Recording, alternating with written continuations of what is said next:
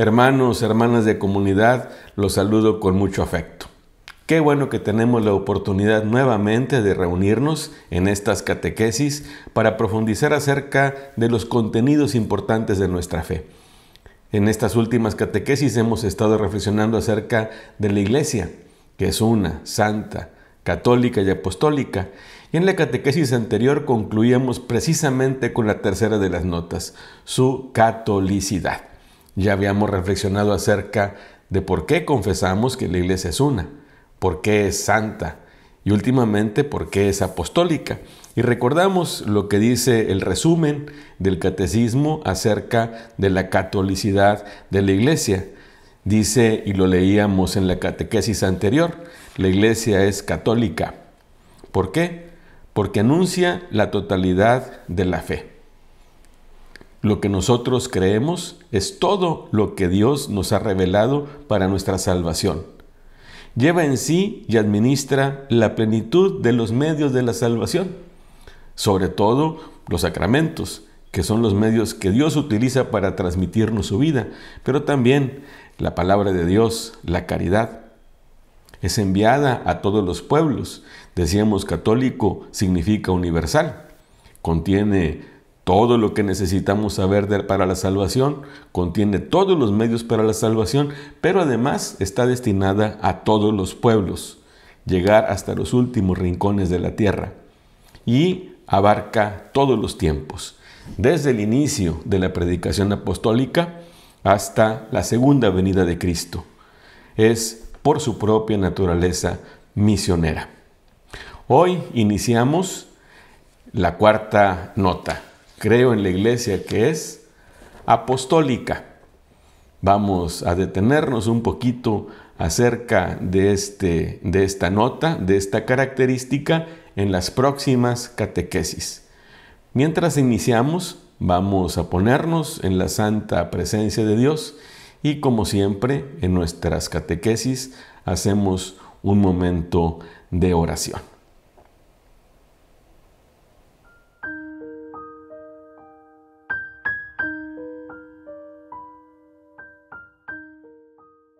Señor, enséñanos a orar como les enseñaste a los apóstoles.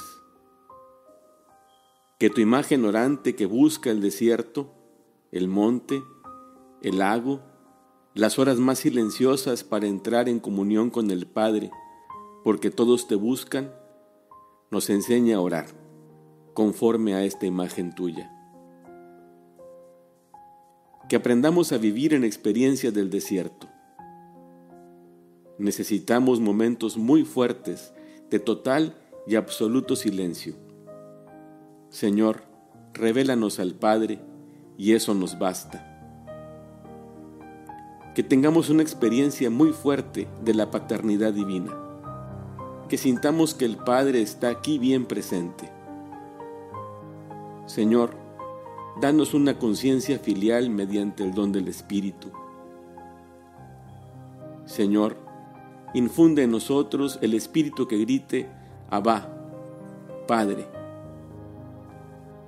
Señor, introdúcenos en tu corazón filial para que sintamos al Padre allí y entremos en comunión con su voluntad, y así nuestra oración será perfecta. Señor, invádenos fuertemente con el espíritu de adopción filial, y que nuestra oración sea una simple palabra como fue el sí, Padre, es decir, toda mi voluntad entregada a la tuya y en la tuya al Padre. Amén.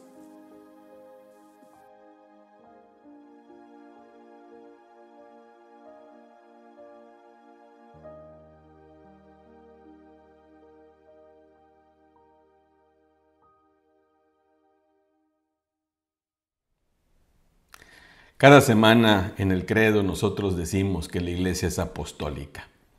¿Qué quiere decir eso? El catecismo de la iglesia nos lo explica muy bien, lo podemos entender.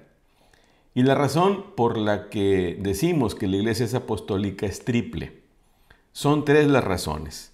La primera, porque permanece edificada sobre el fundamento de los apóstoles. La segunda, porque guarda y transmite con la ayuda del Espíritu Santo lo que ellos enseñaron. Y la tercera, porque sigue siendo santificada y dirigida por los apóstoles, que se hacen presentes hoy a través de sus sucesores y de sus colaboradores, siempre con la cabeza del Santo Padre. Por esas tres razones es apostólica.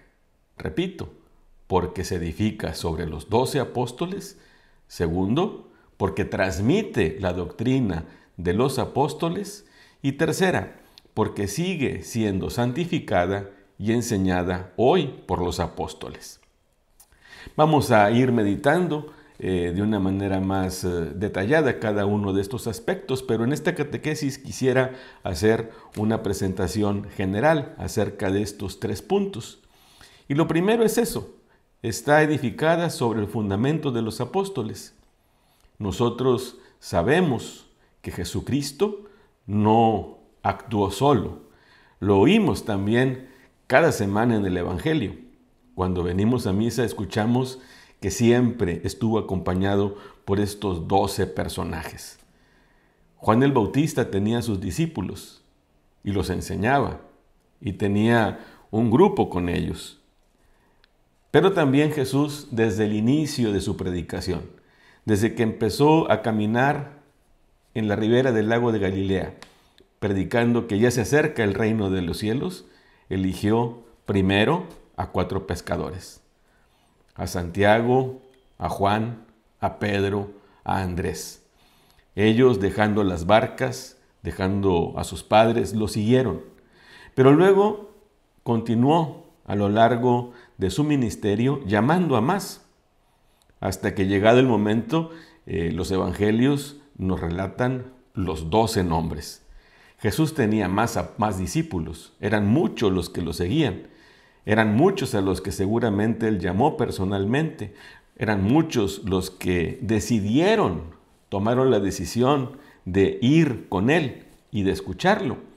Sin embargo, Jesús desde el principio eligió a estos doce porque tenía la intención concreta de que ellos continuaran su obra. Por eso Jesús se dedicó de una manera muy particular a ellos. En muchas ocasiones en el Evangelio escuchamos cómo Jesús despide a la gente y luego le explica a los apóstoles en detalle. También en más de alguna ocasión los envía delante de él a misiones, a repetir los gestos que él hacía, a repetir las palabras que él pronunciaba les dedicaba tiempo y estableció con ellos una relación muy íntima, muy personal. Los llamó también amigos. Recordamos cómo también hubo momentos en que tuvo que eh, corregirlos, regañarlos. Al mismo Pedro lo llamó Satanás. También anunció la traición de uno de ellos, de Judas.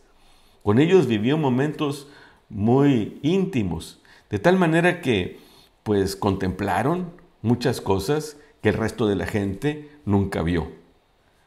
Vieron cómo descansaba, comieron con él, durmieron también con él, estaban juntos siempre. Y eso hizo que se estableciera una relación muy estrecha, una relación muy fuerte entre ellos. Él los veía no solamente como los continuadores de su obra, sino también, repito, como aquellos que iban a continuar su misión después de su resurrección.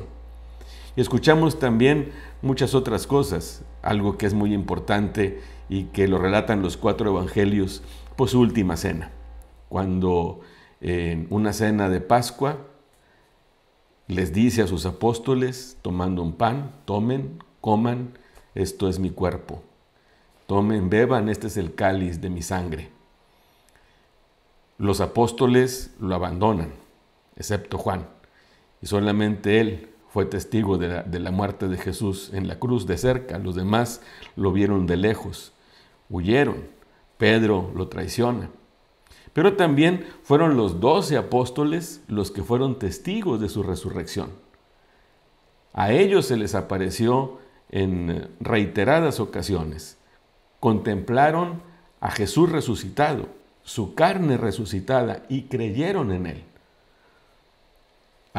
Jesús resucitado puso un especial también énfasis en la doctrina, en la enseñanza, después de su resurrección. Lo siguió enseñando. Para por último, en su presencia, ascender a los cielos. Pero antes Jesús les dijo, vayan por todo el mundo y anuncien el Evangelio a toda criatura.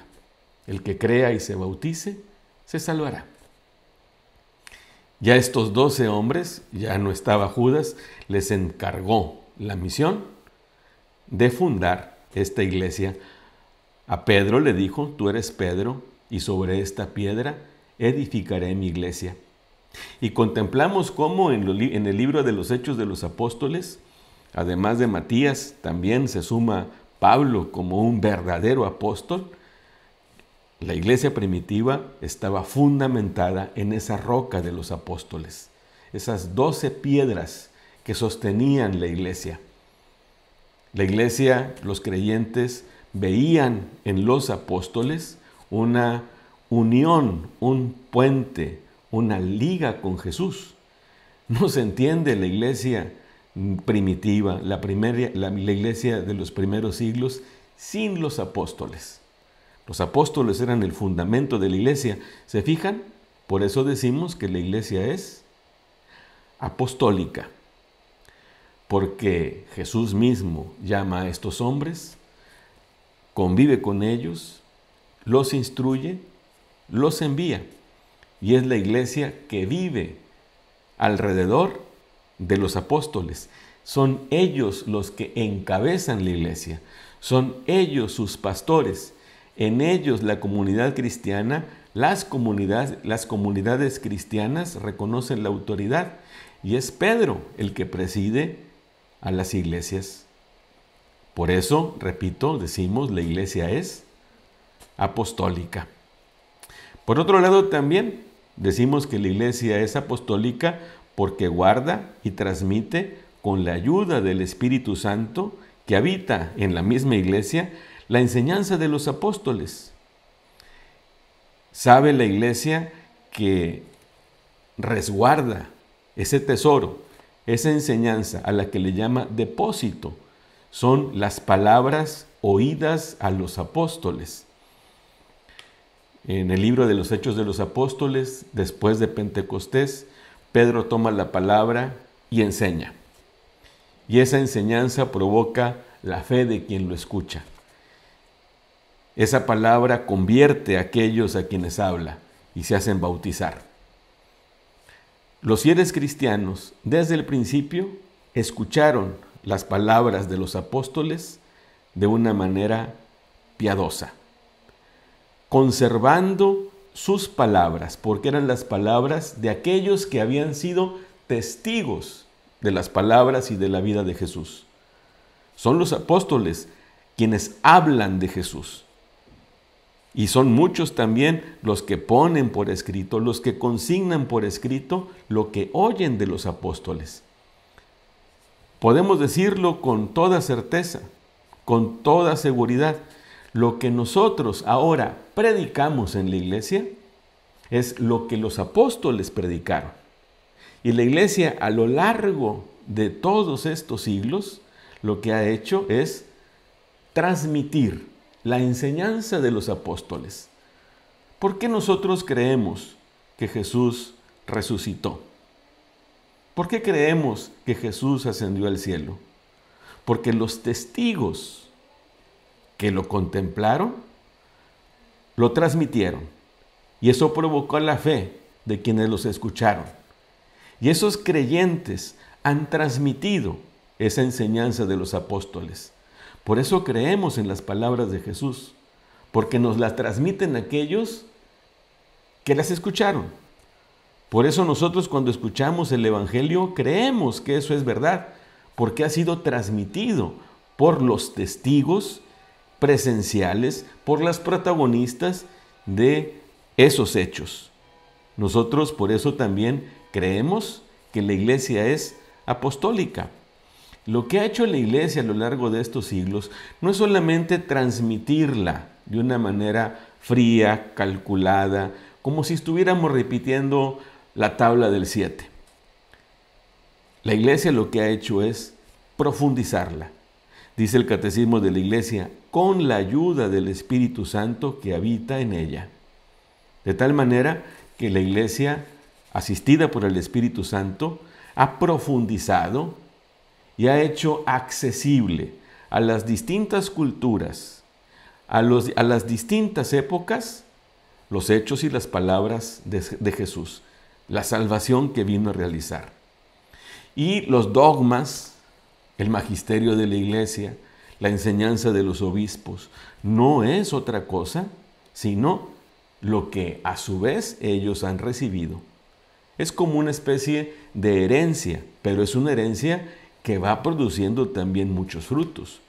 Nosotros podemos decir que después de más de 20 siglos de vida de la iglesia, nosotros en nuestra generación, dentro de todos los vaivenes que ha tenido la iglesia, tenemos una comprensión mucho mayor de nuestra fe que lo que la tenían en los primeros siglos de la iglesia. Porque han sido muchos los hombres y las mujeres que han ido profundizando la única enseñanza de los apóstoles. No hay varias, es una la enseñanza de los apóstoles. Es la única fe. Y nosotros decíamos que la iglesia es católica porque contiene todo aquello que ha querido Dios revelarnos, todas las verdades que Dios ha querido transmitirnos para nuestra salvación. Y lo ha hecho a través de los profetas pero en Jesucristo lo ha hecho a través de los apóstoles. Por eso se fijan, podemos decir que nuestra iglesia es apostólica. Es apostólica porque está basada en esos hombres que Jesús eligió y envió. Es apostólica porque vive de lo que esos hombres transmitieron en su momento y que nosotros hemos ido compartiendo y profundizando a lo largo de los años. Pero también decimos que la iglesia es apostólica porque el día de hoy sigue siendo enseñada, santificada y dirigida por los apóstoles hasta la vuelta de Cristo. ¿Y por qué decimos eso? Los apóstoles empezaron a morirse. Y lo vemos incluso en la Biblia. Sufrieron el martirio. Y eso no detuvo la vida de la iglesia. Al contrario, al crecer la iglesia, los apóstoles mismos fueron teniendo colaboradores, los presbíteros, los diáconos, que iban eh, haciendo, dirigiendo la vida en las comunidades. Pero también los apóstoles fueron teniendo sucesores, nuevos apóstoles, a los que ahora nosotros llamamos obispos y que tienen una cabeza, que es el Papa, el obispo de Roma, que es el sucesor, como lo sabemos, de Pedro. Y es el sucesor de Pedro el que designa de entre los presbíteros, de entre los colaboradores de los obispos, a los sucesores de los apóstoles. De tal manera que cuando hablábamos de la catolicidad de la iglesia y veíamos que cada iglesia particular, es decir, cada diócesis, hace presente la totalidad de la iglesia de Cristo, decíamos también que a la cabeza de cada una de ellas está un obispo. Y ese obispo es el, es el sucesor de los apóstoles y a ese obispo lo nombra el sucesor de Pedro y colegialmente forman un cuerpo que es el episcopado. Los obispos del mundo forman una familia, forman uno de los tres órdenes de la vida sacerdotal. Y esos obispos han sido enviados a las iglesias locales para presidirlas y para, como dice el catecismo de la iglesia, que ellos sigan enseñando sigan santificando, sigan dirigiendo a las comunidades. Cada uno de nuestros obispos tiene como misión hacer presente al Señor, hacer presente la vida de la iglesia. El colegio de los obispos tiene como cabeza al sucesor de Pedro, el Papa, pero también tiene sus colaboradores. Los asistimos los presbíteros. Somos los eh, necesarios, como dice el magisterio de la iglesia, los necesarios colaboradores. Yo soy párroco en la parroquia de Guadalupe, en Reynosa, y ha sido un sucesor un sucesor de los apóstoles, quien me ha pedido que venga a esta comunidad para que en esta comunidad sea yo el pastor y para que en esta parroquia de Guadalupe también se haga presente la vida de la iglesia. Y existe de esa manera una unidad entre esta parroquia con la diócesis y con el mundo entero, a través de Pedro, su sucesor, el Papa Francisco, a través de nuestro obispo aquí en la diócesis de Matamoros, Monseñor Eugenio Lira, que envía a los párrocos de las distintas comunidades hacer presente también la vida de la iglesia. De tal manera que yo aquí, en la parroquia, también enseño, como lo estoy haciendo ahora. Santifico cuando ofrezco y animo la vida sacramental de la parroquia, cuando dirijo la comunidad, cuando la presido, cuando voy encabezando las iniciativas que van dando vida a esta comunidad. De tal manera que fíjense cómo la unidad, la santidad, la catolicidad y ahora la apostolicidad de la iglesia están íntimamente unidas. Porque somos católicos y porque formamos una sola familia y porque Dios santifica a la iglesia a través de los medios que él mismo instituyó para santificarla, para darle vida. Por eso también decimos que la iglesia es apostólica. Son tres notas o, son tres razones por las que la iglesia es católica. Y las vuelvo a repetir. La iglesia es apostólica porque se fundamenta en esos doce hombres que Jesús mismo eligió. Es apostólica porque guarda el depósito de la fe que estos doce hombres transmitieron desde el principio de la iglesia y que la iglesia a lo largo de los años no solamente ha transmitido de manera íntegra, sino además profundizándola.